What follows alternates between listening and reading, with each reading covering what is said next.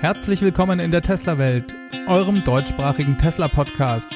Hier die Themen: 10.000 Model 3 für Europa, erste Infos zum Tesla Megapack und Tesla bringt den Furzmodus. Mein Name ist David und dies ist die 43. Folge.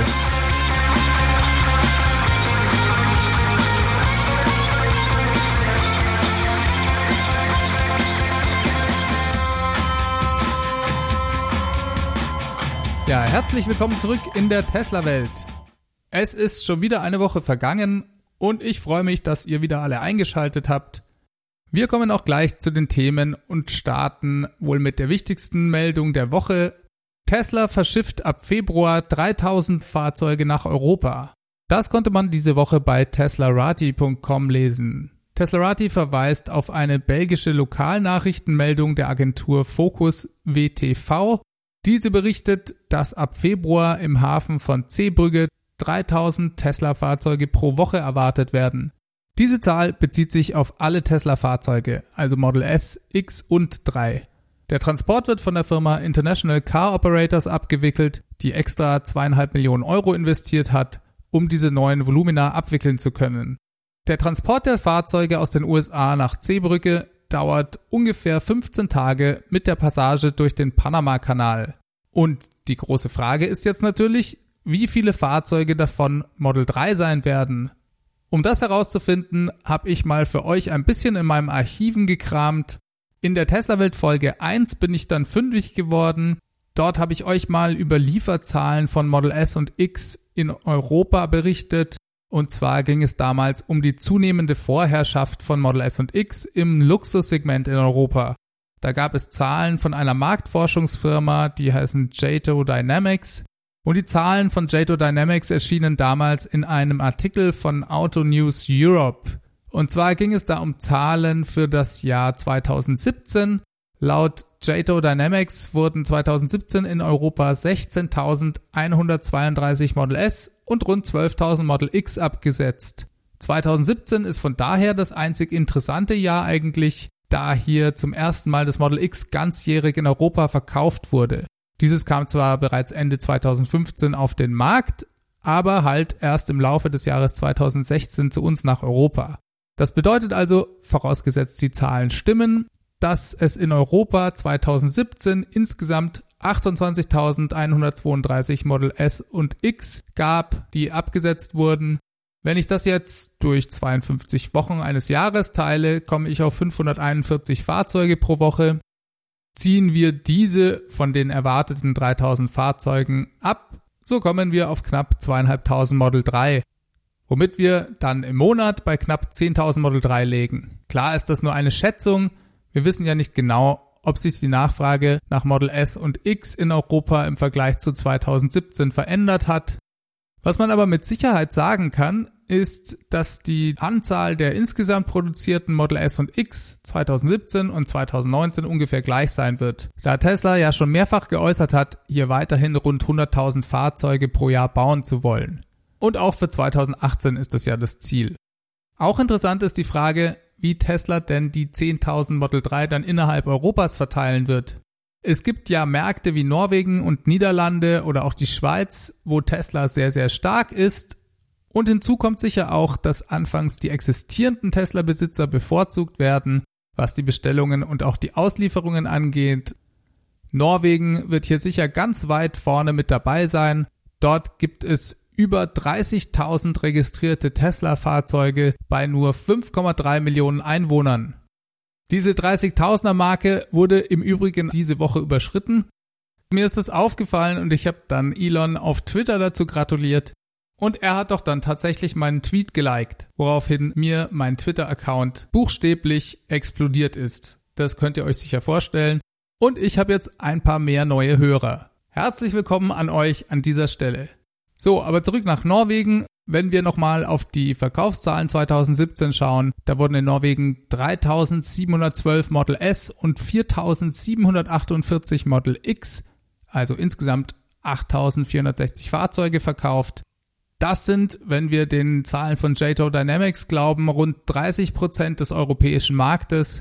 Da können wir uns in Deutschland mit unseren nur rund 9500 Fahrzeugen bei fast 83 Millionen Einwohnern echt hinten anstellen. Trotzdem macht es Spaß, sich zu überlegen, welchen Impact das Model 3 hier 2019 im deutschen und europäischen Raum haben dürfte. Auf der Webseite der Wirtschaftswoche gab es vor ein paar Tagen dazu einen Artikel mit dem Titel 2019 wird das Jahr des Tesla, danach kommt die Wende, der die Model 3 eine Chance auf 20.000 Stück 2019 in Deutschland einräumt. Das behauptet sogar der medial viel vertretene Branchenexperte Dr. Ferdinand Dudenhöfer vom CAR, das ist das Center Automotive Research an der Universität Duisburg-Essen. Er macht neben der Verfügbarkeit auch noch die neue Besteuerung von Elektrofahrzeugen als Argument dafür geltend, die 2019 ja für privat genutzte Firmenwägen kommt. Zitat Bislang müssen Arbeitnehmer, die ihren Firmenwagen privat nutzen, ein Prozent des Listenpreises monatlich als geldwerten Vorteil versteuern, dieser Satz wird für Elektroautos auf 0,5% halbiert. Bei in etwa gleich teuren Fahrzeugen wie einem Model 3 und einem Mercedes E220d kann das einen Unterschied von mehr als 200 Euro ausmachen. Zitat Ende. Ja, das wird sicher helfen und erklärt für mich auch den starken Rückgang der Tesla-Verkäufe in Deutschland von rund 30 Prozent 2018 verglichen mit 2017. Das heißt, ja, 2019 wird sicher ein super Jahr für Tesla in Deutschland und vielleicht sehen wir ja den Herrn Dudenhöfer dann auch bald schon einen Tesla fahren. Könnte er im Zuge seiner Prognosen ja eigentlich mal machen, finde ich. Was die Model 3 Verkaufszahlen 2019 angeht, finde ich es aber eher schwierig, hier eine Prognose abzugeben, weil wissen tun wir heute nicht sehr viel. Nicht mal die Reservierungszahlen des Model 3 sind bekannt. Deutschland ist für Tesla ja im europäischen Vergleich ein schweres Pflaster. Deutsche lieben eben deutsche Autos. Hinzu kommt bisher sehr viel schlechte Presse in den Massenmedien, die ich subjektiv in Deutschland auch immer als besonders negativ wahrnehme. Die einzig bekannte Zahl ist eigentlich die Anzahl der 9500 Tesla-Besitzer, die es hier gibt. Diese Zahl lässt sich ja sehr gut anhand der zugelassenen Fahrzeuge nachweisen.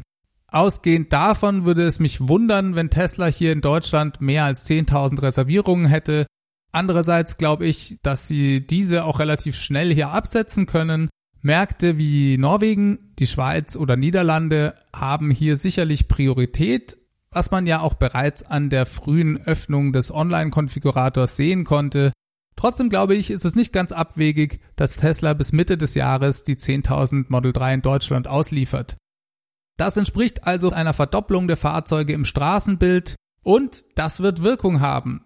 Jeder neue Tesla-Besitzer wird das Fahrzeug stolz im Bekannten- und Freundeskreis vorführen, die Nachbarn werden große Augen machen und so weiter. Ich sehe hier in Düsseldorf fast täglich ein bis zwei Tesla. Okay, ich bin natürlich Tesla-Spinner und Fanboy und habe daher sozusagen ein hervorragendes Tesla-Radar in meine Sinnesorgane integriert. Das heißt, ich sehe die auch mit geschlossenen Augen und selbst wenn sie hinter mir fahren, meist sofort. Trotzdem bild ich mir ein, wird die Verdopplung des Fahrzeugsbestands auch anderen Leuten mehr und mehr auffallen und dann gibt's ja noch die tendenziell schlimmer werdende Verunsicherung durch den Dieselskandal und die Einführung der Dieselfahrverbote 2019 in mehreren Städten, die auch noch eine ganz große Rolle spielen könnten. Ich denke also schon, dass es den viel zitierten iPhone-Moment für Tesla irgendwann geben wird. Die Frage ist nur wann. Daher lassen sich die Folgen und damit die Absatzzahlen meines Erachtens nur sehr schwer beziffern. Reine Spekulation an dieser Stelle. Kann sein, dass Herr Dudenhöfer recht hat, kann aber auch sein, dass es nur 15.000 Stück werden und der iPhone-Moment bei den konservativen Deutschen erst viel später erfolgt, wenn nämlich schon ganz Holland und die ganze Schweiz Model 3 fahren und uns besuchen kommen. Vielleicht verkauft Tesla 2019 aber bereits 30.000 Stück und ist weiterhin durch die Produktion limitiert, für mich ist da alles möglich und ich will mir ein Urteil da eigentlich nicht wirklich anmaßen. Spaß macht es trotzdem darüber zu spekulieren. Was ich mir zum Beispiel sehr gut vorstellen könnte, ist, dass das Model 3 in Norwegen zum meistverkauftesten Elektrofahrzeug ever wird. Und den bisherigen Spitzenreiter Nissan Leaf, der so bei gut 50.000 Einheiten derzeit liegt, überholt. In Amerika passiert gerade sehr eindrucksvoll dasselbe. Tesla lässt alles im Bereich Elektromobilität weit hinter sich und sogar was Verbrenner angeht, lagen sie nach geschätzten Verkaufszahlen für den Monat November von InsideEVs.com auf Platz 6, was Autoverkäufe insgesamt in den USA angeht. Okay, die Amis zählen da immer keine SUVs und Pickup-Trucks mit rein. da diese für Amerikaner eben eine eigene Fahrzeugklasse darstellen. Trotzdem ist es schon sehr beeindruckend, könnte sogar sein, dass Tesla nachträglich noch einen Platz hochrückt, wenn die echten Zahlen feststehen, dann legen sie auf Platz 5. Gleichzeitig sind die Verkaufszahlen der Verbrenner auf den ersten Plätzen seit mehreren Monaten allesamt rückläufig. Und ja, das ist noch ein Trend, den wir in den nächsten Jahren erleben dürften. Die Absatzzahlen der klassischen Verbrenner werden sinken, auch wenn noch nicht so viele Elektroautos verkauft werden. Wie soll das denn jetzt gehen, fragt ihr euch vielleicht. Naja, jeder Kunde, der über den Kauf eines Neufahrzeugs nachdenkt und auch an die Möglichkeit eines Kaufs eines Elektrofahrzeugs denkt, ist sofort als Kunde eines klassischen Verbrenners verloren. Er wird warten, vielleicht sogar ein paar Jahre warten, bis ein für ihn passendes Elektrofahrzeug verfügbar sein wird und so lange kauft er sich sicherlich keinen neuen Verbrenner. Vielleicht kauft er sich nochmal ein gebrauchtes Fahrzeug als Zwischenlösung, wobei auch hier wird es abgeschwächt dieses Phänomen geben, da die Leute ja durchaus an den Restwert ihres gebrauchten Verbrenners denken werden und Vielleicht wird dann der ein oder andere doch nochmal sein uraltes Auto lieber ein paar Jahre weiterfahren, bevor er sich dann ein Elektroauto holt, anstelle nochmal in ein gebrauchtes Verbrennerfahrzeug Geld zu investieren, das dann in fünf Jahren gar nichts mehr wert ist, wenn nämlich alle nur noch Elektroautos haben wollen. Klar ist auf dem Gebrauchtmarkt die Lage etwas anders, ein komplettes Austauschen der Flotte wird sowieso rund 20 Jahre dauern, die Lebensdauer eines Fahrzeugs ungefähr eben. Solange gibt es auf jeden Fall auch noch einen Gebrauchtmarkt, auch wenn der Wert der Fahrzeuge schneller sinken dürfte als bisher. Dieses Phänomen also, dass die Verkaufszahlen der klassischen Autos einbrechen, noch bevor wirklich die große Masse der Elektroautos kommt, finde ich interessant. Und ich bin mir nicht ganz so sicher, ob viele Analysten diesen Faktor mit in ihre Prognosen zur Vorausberechnung der Verkehrswende immer mit einrechnen. Kommen wir mal zu einem Thema aus dem Bereich Tesla Energy. Wie ihr alle wisst, ist Tesla kein klassischer Automobilhersteller, sondern vielmehr ein softwareentwickelndes Energieunternehmen, welches zufälligerweise auch noch Hardware in Form von Autos, Batteriespeichersystemen und Solarpanels baut. Das ist recht spannend. Dadurch ist Tesla in der Lage, eine ganze Palette an Services anzubieten, die weit über das Angebot klassischer Automobilhersteller hinausgeht. Man kauft eben nicht nur ein Elektroauto, sondern kann ebenfalls von Tesla die passende Solarinstallation mit Heimspeicher kaufen, alles durch die Tesla-App untereinander vernetzt und steuerbar. Auch in Zukunft dürfen wir uns da einiges erwarten. Man bekommt hier und da mal einen kleinen Hinweis, in welche Richtung das in Zukunft gehen könnte. Elon hat kürzlich während des Interviews beim Joe Rogan Podcast zum Beispiel kurz angedeutet, dass Tesla eventuell im Bereich Smart Home vor allem zur Optimierung und Steuerung von großen Energieverbrauchern im Haus, wie zum Beispiel Klimaanlagen, aktiv werden könnte. Der Bereich Tesla Energy, also die Energieproduktsparte, ist ein großes Thema bei Tesla. Elon geht sogar davon aus, dass Tesla Energy in Zukunft sogar die Fahrzeugherstellung überflügeln wird die Rede ist von den Energiespeichersystemen von Tesla. Bisher kennen wir ja die Tesla Powerwall als Batteriespeicher für den Heimbereich mit rund 13,5 Kilowattstunden nutzbarer Speicherkapazität. Diese ermöglicht einem energieautarker zu leben und vor allem seinen eigenes produzierten Sonnenstrom optimiert, auch zu Zeiten, in denen die Sonne eben nicht scheint, nutzen zu können. Dann gibt es für den professionellen Bereich die Tesla Powerpacks, welche mit 200 Kilowattstunden fast 15 mal so viel Kapazität haben wie eine Tesla Powerwall. Diese lassen sich in Serie schalten und Tesla baut damit heute kleine bis sehr große Batteriespeichersysteme bis hin zur größten Installation der Welt, der Anlage in Hornsdale, Australien, mit einer Leistung von 100 Megawatt Output und 129 Megawattstunden Kapazität. Das sind also circa 645 Powerpacks. Über die hatte ich euch ja erst letzte Woche berichtet. Wie ihr euch vielleicht erinnern könnt, habe ich euch ebenfalls in einer der letzten Folgen von Gerüchten über ein neues Produkt in diesem Segment erzählt. Dieses hört auf den Namen Megapack und bisher war hier relativ wenig bekannt, außer dass Teams bei Tesla an diesem mysteriösen Megapack arbeiteten da gab es verschiedene Hinweise in bestimmten LinkedIn-Profilen von Ex-Mitarbeitern zum Beispiel oder auch mal in einer Ausschreibung für ein Praktikum. Außer dem Namen war eigentlich nichts weiter bekannt und es war auch unklar, was denn ein Megapack überhaupt sein könnte. Hat das vielleicht etwas mit den geplanten Ladestationen, den sogenannten Megachargern für den Tesla Semi-Truck zu tun? Oder handelt es sich um ein größeres Powerpack? Das war bisher reine Spekulation, aber diese Woche gab es hier mehr Infos. Das Tesla Megapack ist wirklich ein neues Produkt im Bereich Energiespeichersysteme und wird seine Premiere bei dem neuen Batteriespeicherprojekt von Tesla in Kalifornien haben. Von diesem habe ich euch in der Tesla Welt Folge 19 berichtet. Der kalifornische Energiebetreiber PG&E hat insgesamt vier massive Batteriespeicherprojekte in Kalifornien geplant, die alles bisher Dagewesene in den Schatten stellen werden. Selbst Teslas bisher weltweit größtes Energiespeicherprojekt in Australien, Hornsdale, wird daneben absolut verblassen. PG&E tut dies, um insgesamt drei Gaskraftwerke zu ersetzen. Und eins von diesen vier Projekten plant PG&E mit Tesla durchzuführen.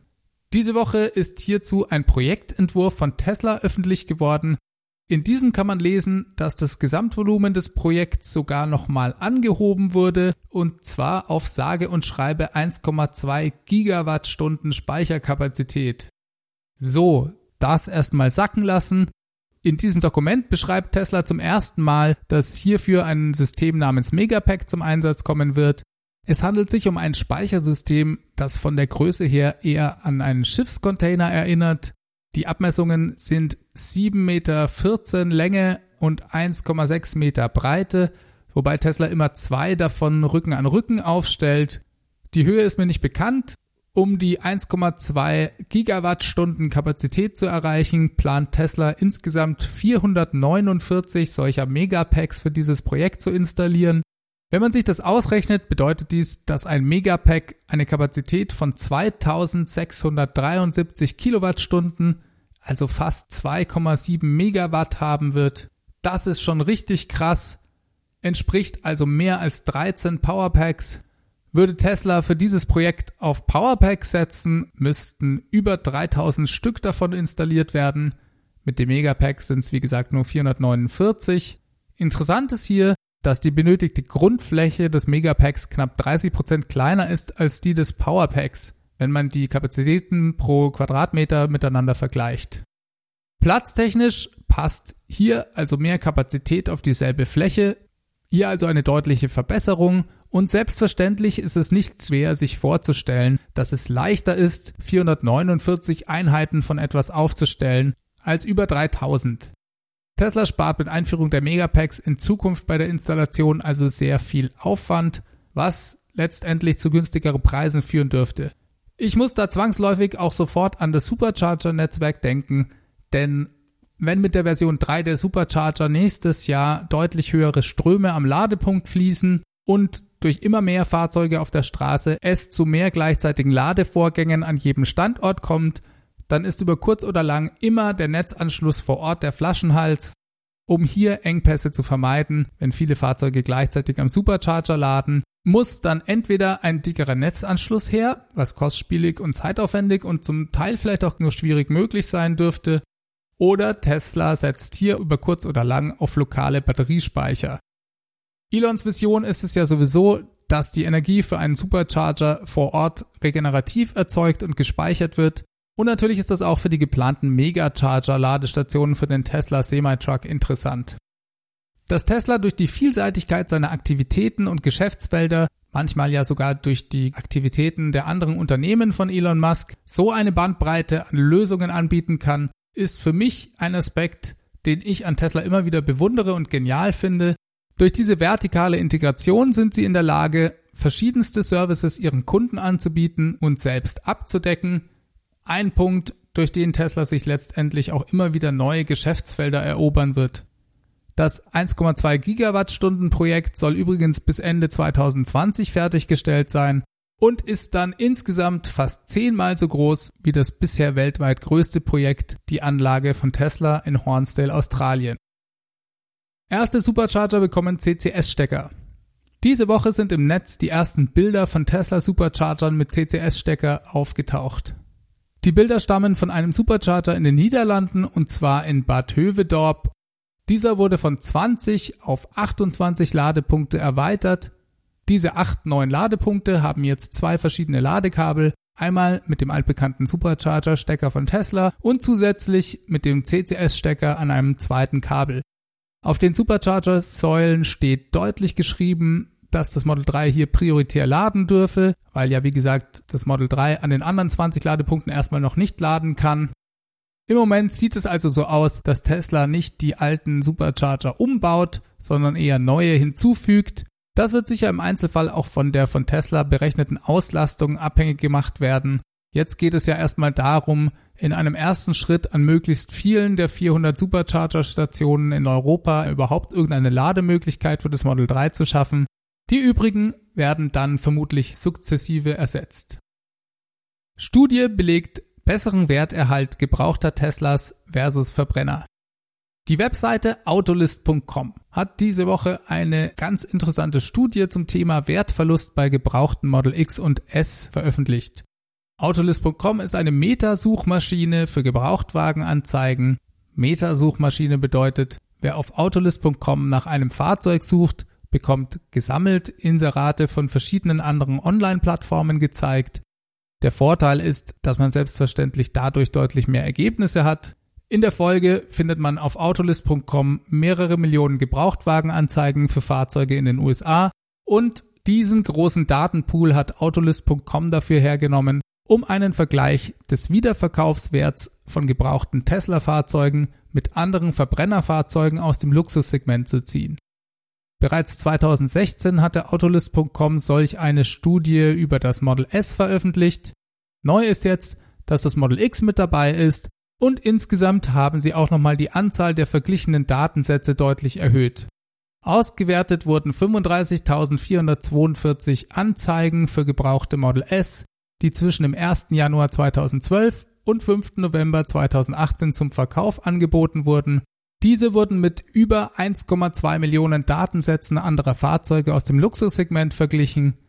Darunter waren zum Beispiel der Lexus LS 460, Mercedes S-Klasse, Porsche Panamera, BMW 7er Reihe, Audi A8 und der XJ von Jaguar. Schon eine ganze Menge Daten also. Bei Model X waren es natürlich deutlich weniger Datensätze, da dies noch nicht so lange auf dem Markt ist. Es waren 4242 Anzeigen gebrauchter Model X, um genau zu sein, die mit 1,68 Millionen Anzeigen gebrauchter Fahrzeuge aus dem SUV-Luxussegment verglichen wurden. Das waren zum Beispiel der Audi Q7, Mercedes GLS, Infiniti QX80, Cadillac Escalade und der Range Rover. Die Studie kommt zu dem Ergebnis, dass sich sowohl Model S als auch X deutlich besser schlagen als die Mitbewerber aus dem Verbrennersegment, was den Restwert beim Gebrauchtwagenverkauf angeht. Auf 50.000 Meilen, das sind rund 80.500 Kilometer, verliert ein Model S im Schnitt nur 27% an Wert. Die anderen Fahrzeuge im Vergleich haben rund 36% ihres Werts nach derselben Laufleistung eingebüßt. Bei Model X ist der Abstand sogar noch etwas größer. Das Model X verliert laut der Studie im Durchschnitt nach 80.500 Kilometern nur 23 Prozent seines Werts im Vergleich zu 33 Prozent, welche im Schnitt bei der Verbrennervergleichsgruppe verloren gingen. Im Vergleich zur Autolist.com Studie von August 2016 konnte das Model S sich sogar um einen Prozentpunkt verbessern. Damals verlor es noch 28 Prozent an Wert und für den jetzigen Vergleich gab es ja sogar noch mehr Daten als Grundlage. Auch nach 100.000 Meilen, das sind knapp 161.000 Kilometer, lag da das Model S im Schnitt immer noch bei deutlich über 50% Restwert. Alle Verbrenner im Vergleich hatten nach dieser Anzahl von Kilometern Werte von im besten Fall 47% Restwert. Am schlechtesten schnitten der 7er BMW und der XJ Jaguar ab mit einem Wertverlust von fast 70% gegenüber des Neuwerts nach 161.000 Kilometern, wie gesagt. Ja, eine ganz interessante Studie, wie ich finde, gerade weil hier doch eine ganze Menge von gebrauchten Model S und X bewertet wurden. Eine möglichst breite Datenbasis ist bei so einem Vergleich immer sehr wichtig, damit er repräsentativ ist. Tja, woran liegt es denn jetzt? Man könnte ja auch argumentieren, dass beim Elektroauto Dinge wie zum Beispiel die Minderung der Leistung des Akkus über die Zeit doch eine größere Rolle spielen könnten, was den Wiederverkaufswert angeht. Aber ich denke, gerade bei Tesla hat sich eben mit dem Älterwerden der Flotte gezeigt, dass sich die Battery Packs doch sehr, sehr gut schlagen. Der Kapazitätsverlust spielt damit über die Lebenszeit eines Teslas gerechnet eher eine untergeordnete Rolle. Aber für mich kommen noch zwei wesentliche andere Punkte hinzu. Erstens hat Tesla den Vorteil der Software-Updates, die selbst ein sechs Jahre altes Model S heute immer noch besser werden lassen. Das bietet kein anderer Fahrzeughersteller in dieser Form an. Ich bin überzeugt, das spielt eine sehr, sehr große Rolle. Und selbst was die Hardware angeht, sind die Fahrzeuge ja auch weitgehend upgradefähig. Das wird sicherlich in Zukunft auch nochmal deutlich interessanter werden, wenn das autonome Fahren dann spruchreif wird und man dafür doch nochmal leistungsfähigere Hardware benötigen wird. So kann man dann halt auch mit einem älteren Model S die neueste Hardware-Chip-Generation einbauen und hat dann wieder ein top aktuelles System, und zweitens muss man ja auch sagen, gibt es auf dem Elektrofahrzeuge-Gebrauchtwagenmarkt heute sowieso nicht sehr viele Fahrzeuge und vor allem nicht sehr viele vernünftige Fahrzeuge. Daher stehen gebrauchte Teslas natürlich hoch im Kurs und ich denke, das wird mit dem Model 3 noch deutlich krasser werden. In ein paar Jahren werden immer mehr Menschen gerne ein Elektrofahrzeug fahren und der Gebrauchtwagenmarkt wird mehr als überschaubar bleiben. Und selbst wenn Tesla das Model 3 so langsam in höheren Stückzahlen baut, so wird dies immer noch in keinem Verhältnis zur Nachfrage stehen, die uns dann erwartet. Eine verrückte Geschichte habe ich für euch noch zum Schluss. Und zwar ist das eine Story, die auf Electric aufgetaucht ist. Die haben Informationen zu einem Gerichtsverfahren zwischen Tesla und einem Tesla-Besitzer bekommen. Dieser hatte am 31. Dezember 2014, das ist also schon eine ganze Weile her, ein neues Model S bei Tesla abgeholt, welches dann laut seiner Aussage auf dem Nachhauseweg plötzlich anfing zu brennen. Er konnte das Fahrzeug noch stoppen und aussteigen und musste zusehen, wie das neue Model S komplett in Flammen aufging. Tesla hat damals am selben Tag sofort noch mit dem Kontakt aufgenommen. Anscheinend hat das Fahrzeug noch kurz nach Hause gefunkt, bevor es dann abbrannte in den Wochen davor gab es schon einige medial viel beachtete Brände, sodass Tesla bezüglich kritischer Batteriefehlermeldungen vermutlich bereits in Alarmbereitschaft versetzt war. Sie haben das ausgebrannte Fahrzeug dann abholen lassen, um es zu untersuchen und den Kunden mit einem Ersatzfahrzeug übergangsweise versorgt. Ihm wurde versprochen, dass er ein neues Fahrzeug bekäme, sogar mit einer etwas besseren Garantie. Außerdem wollten sie sich auch um seine Finanzierung kümmern, die dazu geändert werden musste. Also Tesla hat sich bemüht, dem Kunden eine möglichst reibungslose Abwicklung dieses unschönen Vorfalls anzubieten. Soweit alles normal. Ein Lösungsangebot machte Tesla ihm bereits am 3. Januar, also nur vier Tage nach dem Feuer. Allerdings schrieb Tesla diesen Kunden dann wieder am 20. Januar an und erklärte sein vorher gemachtes Angebot für null und nichtig.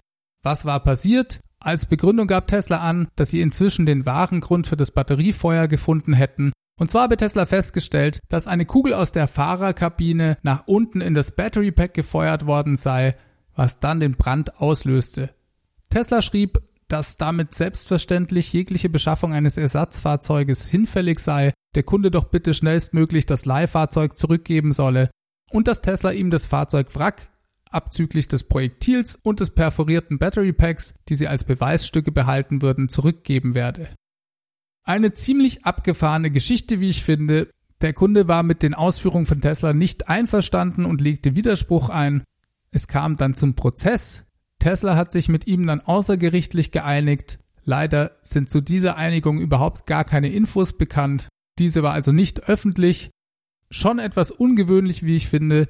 Vor allem verstehe ich nicht ganz, warum Tesla da Stillschweigen über die Sache gebreitet hat. Sie hatten ja wirklich genügend Ärger in der Presse mit Batteriefeuern und zumindest dieses Feuer hätte Tesla ja da mal eindeutig aufklären können.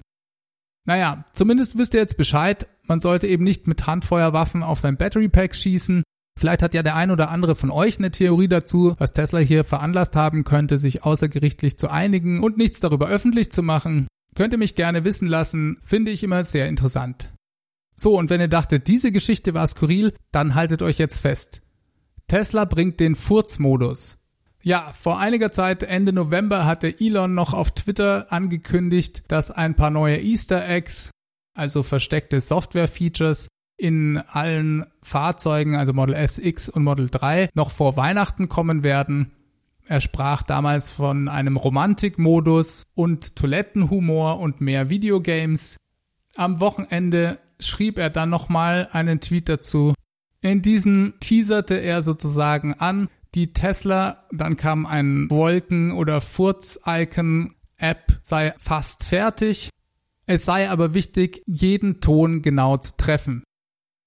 Und jetzt ist es also wirklich soweit. Es gab ein neues Firmware-Update und Tesla-Besitzer berichten, dass sie jetzt tatsächlich eine Furz-App in ihrem Tesla gefunden haben. Man hat die Wahl zwischen Fahrt on Demand und Fahrt on Turn Signal.